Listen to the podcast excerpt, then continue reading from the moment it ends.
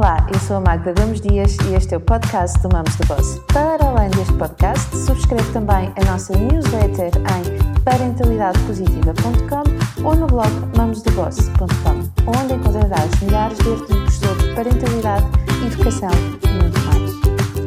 E hoje vamos ver quais são então os quatro comportamentos para uma parentalidade mais simples. O início do ano assemelha-se muito ao início de um caderno novo ou de uma agenda nova. Começamos com as melhores das intenções, queremos que a letra fique bonita e as ideias bem organizadas no papel. Há quem compre uma caneta nova para estrear o tal caderno e há quem coma as 12 uvas passas para dar sorte e não falhar nada.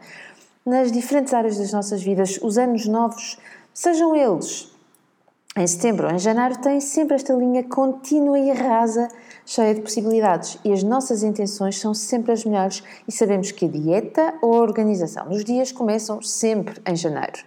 No que diz respeito ao exercício da parentalidade, eu até acho que o ano novo é quase todos os dias à noite. Prometemos que amanhã é que vai ser, que vamos conseguir não gritar, que vamos falar com calma e que seremos firmes com eles.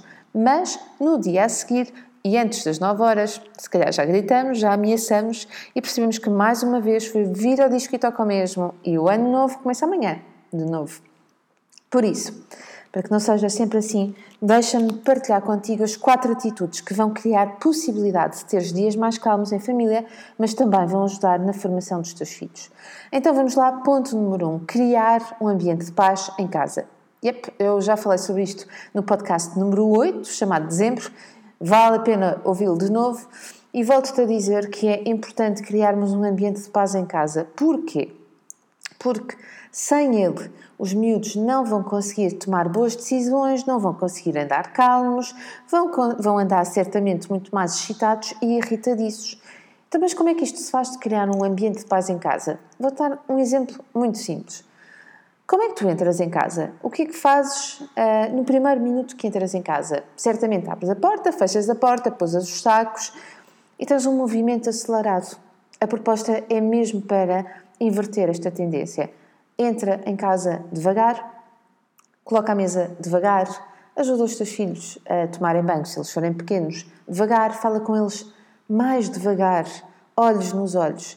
E quando nós desacelerarmos, aposto que vais perceber que isso vai acontecer exatamente igual na vida dos miúdos. Portanto, vai ao podcast número 8 depois do, deste podcast para ouvir mais uh, tópicos e vamos agora seguir para o ponto número 2. Ser uma boa pessoa.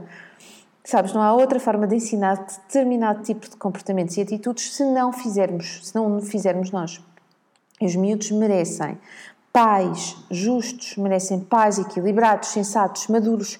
E para que tudo isto aconteça, é preciso pensar muito quem é que somos, que tipo de pais desejamos ser e como é que estamos a trabalhar nesse sentido. E desengana-te, não tem nada a ver com perfeição e antes com melhoria contínua. A melhor forma de educar bem e em condições os nossos filhos é dando-lhes pais que sejam pessoas em condições. Talvez seja esse o grande segredo. Depois, Vamos falar agora a sério. Lá, não vamos nivelar mais por baixo. Eu sei que é verdade que há pais que são super exigentes com os filhos, mas também há pais que nivelam por baixo e bem por baixo. Aos 10 anos ainda não aprenderam a tratar de si, não tomam banho sozinhos, não preparam a mochila sozinhos, não preparam lanche para a escola, não sabem organizar um armário, nem preparam o seu pequeno almoço, por exemplo, mas também não sabem esforçar, não conseguem gerir uma, uma frustração ou dar a volta às situações. E repara, não é que sejam incompetentes, mas não aprenderam ainda porque não lhes foi ensinado ou porque lhes tiraram essa oportunidade. Porque que vamos continuar a fazer isto? Vamos deixar de nivelar por baixo, vamos ensinar e vamos dar esta competência aos miúdos que é eles poderem verem-se capazes de fazer as coisas, porque quando se percebem capazes é sinal que aprenderam e podem continuar a aprenderem sempre isto é urgente fazê-lo. E finalmente, o quarto, o quarto ponto diz ensinar. Ensinar, conversar, partilhar e jogar são verbos que precisam de existir todos os dias em nossas casas. Ensinar a pegar um garfo, ensinar, olha, a limpar o rabo, ensinar a preparar uma situação, a conversar, desculpem, a reparar uma situação, assim que é, a conversar e até a fazer as pazes, por exemplo Partilharmos as nossas experiências com eles é mesmo importante e até as nossas dúvidas. Partilhar o balcão da cozinha enquanto se faz o jantar, o pão com manteiga, os brincos, as botas, you name it. Jogar ao sério, jogar jogos de tabuleiro, jogar um jogo de sedução com os filhos em que o amor, repara, a provocação e o estímulo da relação estão sempre lá. Não há nada melhor que as trocas de olhares entre membros da família. Aquelas trocas de olhares em que não é preciso dizer absolutamente nada, porque percebemos exatamente o que é que queremos dizer. E acho que está aqui tudo. Se tiveres de fazer só quatro coisas, eu apostaria sem dúvida nenhuma nestas quatro. Gente boa, feliz ano novo, com as duas uvas passas, com o caderno novo, o que seja. Vemo-nos no próximo ano. Até lá!